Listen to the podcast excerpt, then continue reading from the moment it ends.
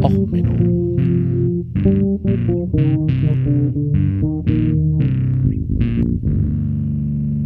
Der inkompetente Podcast über Dinge aus Militär, Technik und Computer, die so richtig Herzlich willkommen zu Och Menno, dem Podcast für alles, was Militär in Technik und bei Computern so richtig in die Hose geht. Ja, heute mit der Folge In the Sky. Ja, Musik dieses Mal von der War of Steel.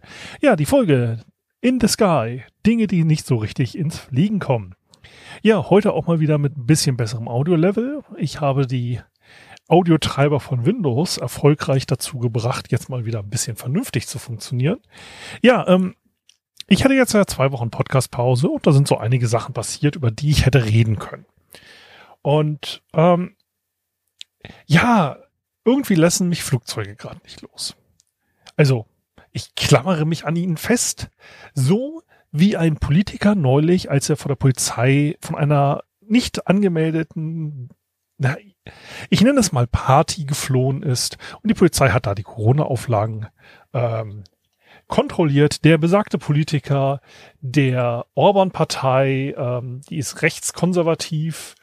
Ähm, ja, der gute Mann hat sich dann in der Lage wiedergefunden, mit einem äh, Rucksack voller Drogen von einer Party mit weiteren jungen, dynamischen Männern, mit denen er die ähm, rechtskonservative, anti, also schwulenfeindliche Politik der Regierung nochmal ausgiebig erörtert hat, ist er halt vor der Polizei geflohen und hat sich dann an einer Regenrinne festgehalten äh, mit einem Rucksack voller Drogen.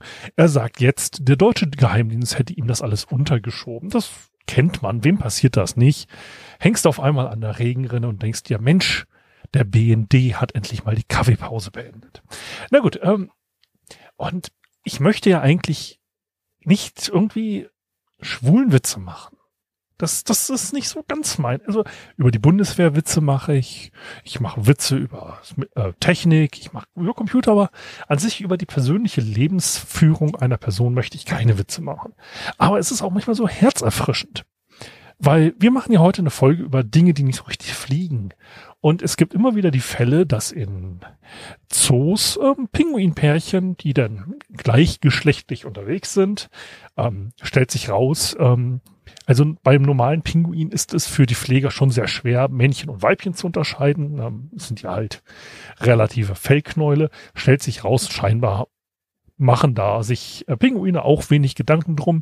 Es gibt da in den Zoos öfters mal Pärchen, die dann halt sich gegenseitig die Eier klauen und versuchen auszubrüten. Gibt's immer wieder herzerwärmende Stories dazu.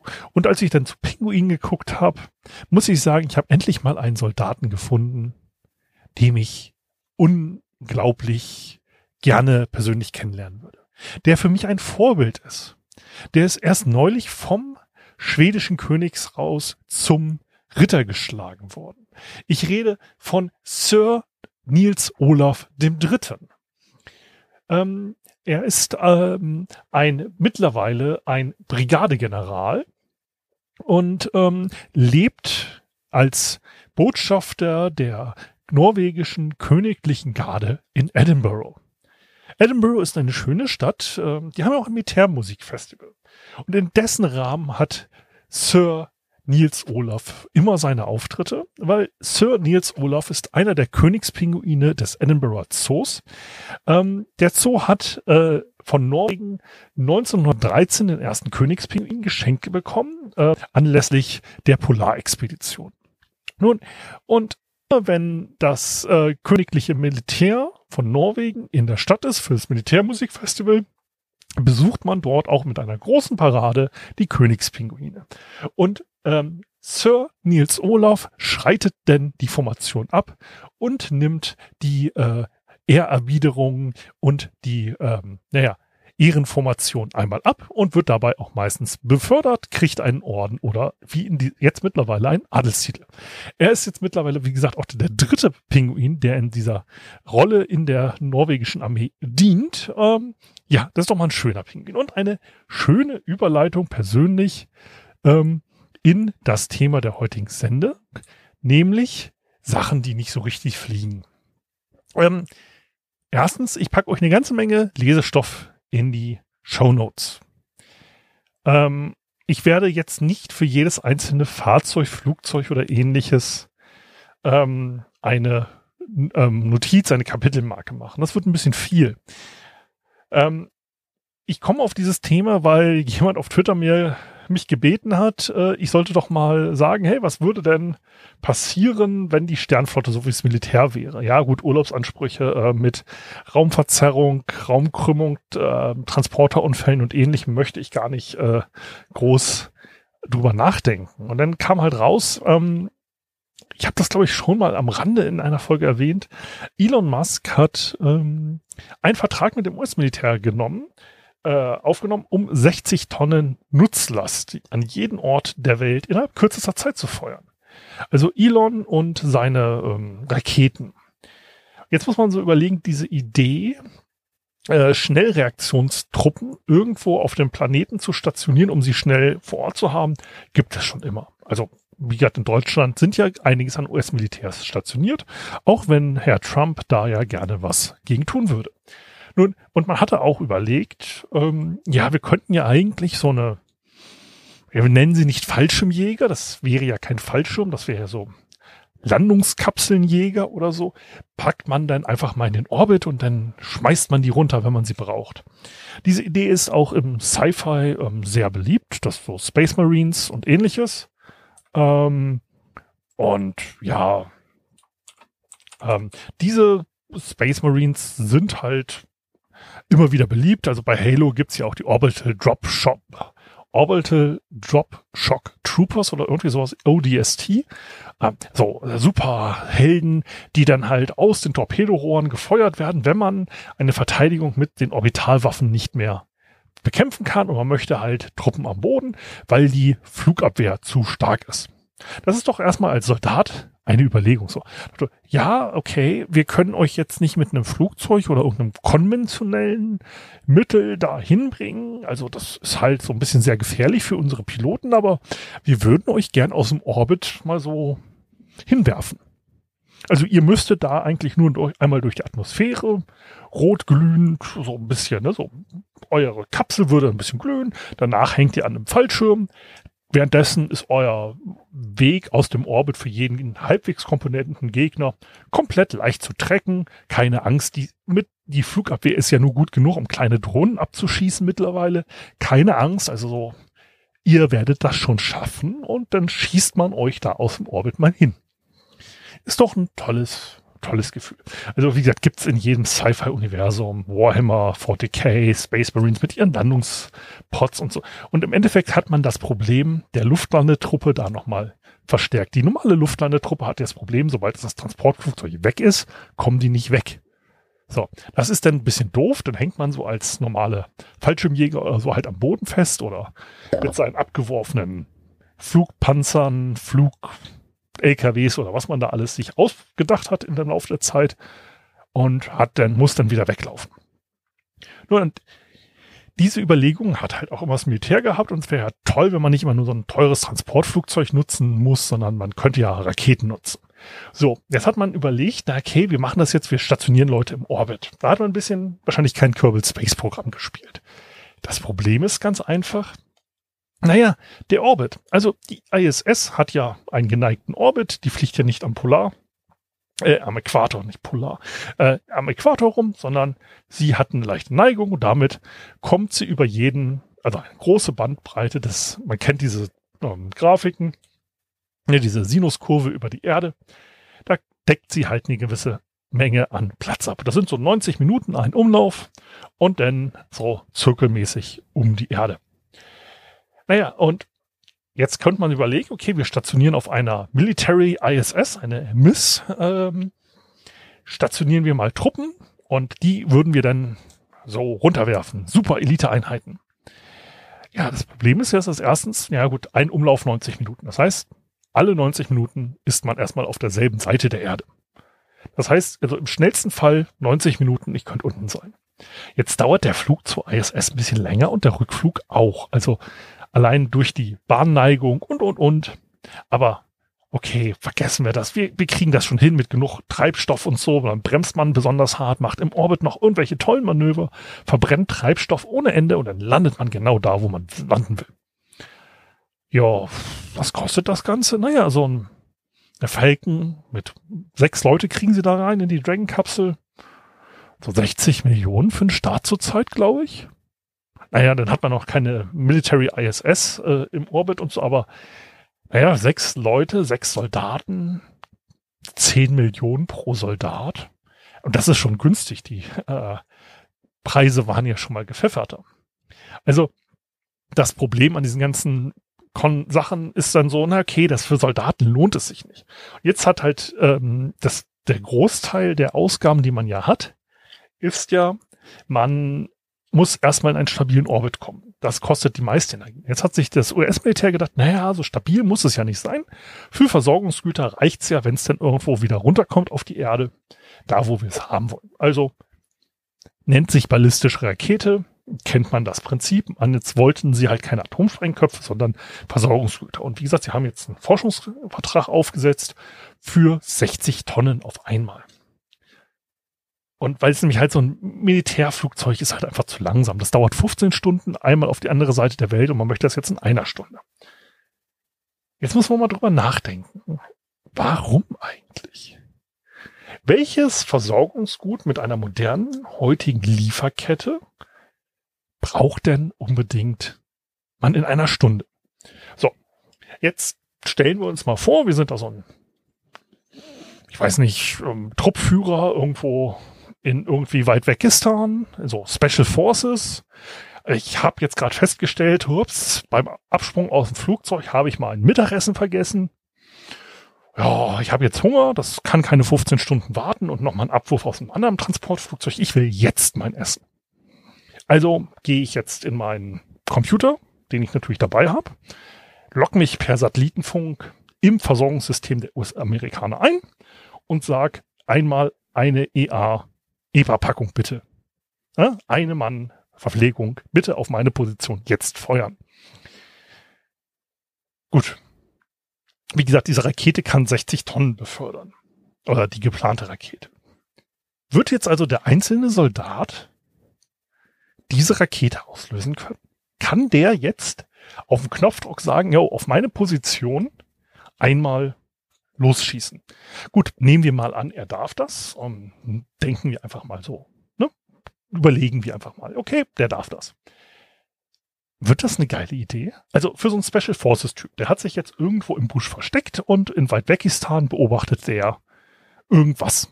Ja, so vorgezogener Speer, ja, mit seinem Scharfschützengewehr, hat halt leider dummerweise das Essen vergessen.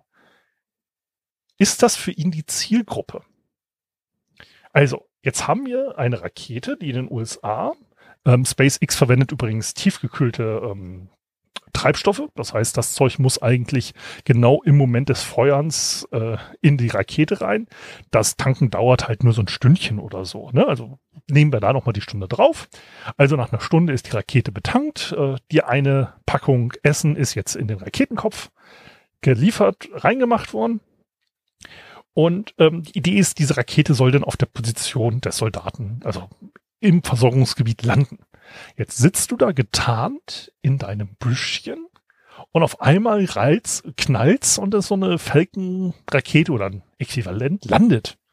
Und du kannst deine eine Portion Essen rausholen. Ich weiß nicht, ob das unbedingt so genial ist, also militärisch gesehen. Das ist ein bisschen auffällig. Na gut, dann ist das nicht für den einzelnen Truppführer. Das ist, ist okay, habe verstanden. Es ist nichts für den einzelnen Truppführer. Es ist halt so, wenn ich ganz dringend mal ein Ersatzteil brauche, so unbedingt, der Panzer fährt sonst nicht. Dann frage ich mich, Moment mal, welche Logistik ist so schlecht? Welche Wartung ist so schlecht, dass ich im Einsatzgebiet bin und etwas unbedingt innerhalb von einer Stunde brauche, was ich nicht im Land habe? Also muss man mal drüber nachdenken. Was ist so zeitkritisch, dass ich keine 15 Stunden ähm, warten kann, aber auch so schwer, dass es 60 Tonnen Gesamtgewicht hat? also ich würde es verstehen, wenn man sagt, wir haben so eine Lieferdrohne, ja, die schmeißt so ein kleines Paket ab, mein maximal 100 Kilo oder so. Nein, der Vertrag sagt 60 Tonnen äh, innerhalb einer Stunde. Das ist so eine völlig verrücktes, bescheuerte Größe, wo ich einfach so, okay, mh, kann man mal machen. Danke, liebe SpaceX. Das wird die Welt voranbringen und die Militärlogistik, die dann irgendwie mit unseren Computersystemen zu kämpfen hat, die wird auch so schnell darauf reagieren, dass der Zeitvorteil im Vergleich zum Transport mit Transportfliegern, diese 15 Stunden, genau das wieder aufwiegt. Ähm, ist mal gespannt. Ich werde mal interessiert diese Nachrichten weiterverfolgen. Ähm, eigentlich wollte ich heute über Senkrechtstarter reden. Also, ähm, das Problem an der ganzen Geschichte ist nämlich, das Militär hat schon festgestellt, okay, Flugzeuge sind toll. Flugzeuge, ne, Jagdflugzeuge und so, die können im, Kam im Himmel total gut kämpfen. Das macht Spaß. Also in the sky, ne, also wie bei dem titelgebenden Song, diese Folge. Aber die haben so ein kleines Problem die können nicht so gut landen. Also die, die brauchen halt irgendwie Platz. Und so ein Flugzeugträger, der braucht halt auch Platz. Und äh, so ein Flugplatz, der braucht Platz. Und man hat ja überlegt, okay, wir möchten jetzt, äh, das werden mal eigene Folgen, also das flugzeugtragende U-Boot und das flugzeugtragende Flugzeug, der Flugzeug-Flugzeugträger, ähm, hatte man alles überlegt, aber das ist halt alles so, so ein Flugzeug, auch wie gesagt, so ein, in so einem Zeppelin-Hänger, äh, hatte ich ja schon mal in einer der ersten Folgen. Das ist alles so, ist okay, aber irgendwie ist das immer Infrastruktur. Und Infrastruktur hat den Nachteil, ähm, die geht kaputt. Ähm, wer von euch übrigens so die 70er und 80er Jahre französischen Comics kennt, ähm, da werde ich, äh, das nennt sich äh, Tanguy et Levendur äh, auf Deutsch äh, ist es auch erschienen. Ähm, das kenne ich aus der Bücherei. Ähm, da werden einige äh, oder die Buck Comics, der hieß, äh, wie hieß der Captain Buck oder so, äh, Buck Danny, die werdet ihr wiedererkennen, so einige von diesen Prototypen, die jetzt in 60er, 70er Jahren, über die wir reden. Ähm, man hat sich damals überlegt, okay, komm, ein Flugfeld ist geil, aber irgendwie so für so einen richtig geilen Krieg brauchen wir Senkrechtstarter. Ne? So aus dieser Designphilosophie ist ja dann auch der Harrier gekommen und den Osprey, wo der Teil 3 ja auch irgendwann nochmal kommt. Und da hat man die verschiedensten Designs ausprobiert. Also zum Beispiel den Ryan X13 Vertijet. Das war ein äh, Kampfflieger, kleine Mücke, die senkrecht starten sollte. Also die die stand auf ihrem Heck quasi, auf einem Anhänger war die Idee. Und dann würde sie starten und dann würde man kämpfen und wenn man fertig ist mit dem Kämpfen, dann würde man halt wieder rückwärts einparken und das Flugzeug auf dem Heck landen. Das ist total einfach so als Pilot, sich mal nach hinten umdrehen und dann auf den ähm, quasi äh, ja, Heckruder zu landen. Das, das, kriegt jeder normale Pilot hin. Also Pilotenausbildung ist noch nicht teuer genug. Wir machen damals einen Senkrechtstarter. Der ist 1955, hat man da rumprobiert, hat zwei Exemplare gebaut. Die sind beide sogar noch auf Display. Die sind nicht kaputt gegangen, was mal so bei Testflugzeugen schon mal echt gut ist. Und diese Idee, die hat man halt immer weiter versucht und versucht und versucht. Da gibt's verrückteste Ideen. Ähm, also ich mache euch da mal Listen auch noch rein, aber im Endeffekt, ähm, ja, wie gesagt, bescheuerte Flugzeuge gibt's genug. Aber wir reden jetzt nur mal von Senkrechtstartern. Also das, ähm, da hatte man dann halt auch noch solche Versuche gemacht, wie zum Beispiel Lockheed XFV. Ähm, das war ein propellergetriebener Senkrechtstarter. Der hatte etwas größere Propeller und sollte wie ein Helikopter starten und landen. Ähm, für die normalen Testflüge hat man dort dann ein riesen Fahrwerk drunter gemacht und die Piloten waren der Meinung, okay, ähm, es ist schon okay, dass man es fliegen kann, aber irgendwie so richtig toll ist es nicht. Also es wurde immer Pogo-Stick genannt, äh, weil es auch so ne, mit dem Heck auflanden sollte. Ähm, also irgendwie so richtig prall fanden es die Piloten auch nicht. Ähm, die Aussage war eher so nach dem Motto, okay, wenn wir vernünftiges Fahrwerk drunter machen, das mit dem Senkrechtstarten weglassen, ist es immer noch ein schlechtes Flugzeug. Nicht ganz so schlecht wie die Thunderstreak, aber ähm, die Deutschen haben übrigens im Zweiten Weltkrieg auch überlegt, so Senkrechtstarter zu bauen, so Raketen. Äh, die Heinkel Lerche waren da solche Ideen, aber äh, ist nie im Ge Gebrauch geraten. Ähm, die Ideen von der Lerche hat man dann allerdings verwendet für den Coleopter. Das kennt man dann wieder aus den französischen Comics. Das ist ein Jet mit einem Ring Tragflächen drumherum die dann halt auch als äh, Helikopter quasi so, äh, man kennt das ja bei den Heckkorn, wenn man da so einen Mantel drum macht, ein Ducted Fan quasi, gibt man es mehr Auftrieb und äh, ist dann auch gleichzeitig Steuerfläche und so weiter. Und mit sowas hat man dann auch äh, experimentiert. Der berühmteste war der Hiller VXT8. Ähm, das Problem an diesen ganzen Geschichten ist halt immer, dass senkrecht starten und landen relativ schwierig ist. Also Focke im Zweiten Weltkrieg hat auch mit dem Triebflügel auch experimentiert. Äh, bescheuertste Ideen, bescheuertste Ideen, guckt da mal in Ruhe rein. Und, äh, oder Short SC1 war dann halt die Briten, die haben dann vom Harrier sowas gebaut. Äh, man hat halt immer das Problem, ohne Computersteuerung ist so eine Kontrolle eines Flugzeuges einfach unglaublich schwierig. Also heutzutage wäre ein Senkrechtstarter bauen eigentlich gar nicht so schwer, weil man hat Computerunterstützung. Aber diese Last, verschiedenste Steuersysteme dem Piloten aufzuwirken, sorgt halt dafür, dass der Pilot relativ schnell überfordert ist und das in einer Phase, wo er relativ verletzlich ist, nämlich nur ein paar Meter über dem Boden. Ähm, aber diese Verletzlichkeit, wie gesagt, ähm, hat man viel rumprobiert, hat nie so richtig gut ähm, funktioniert.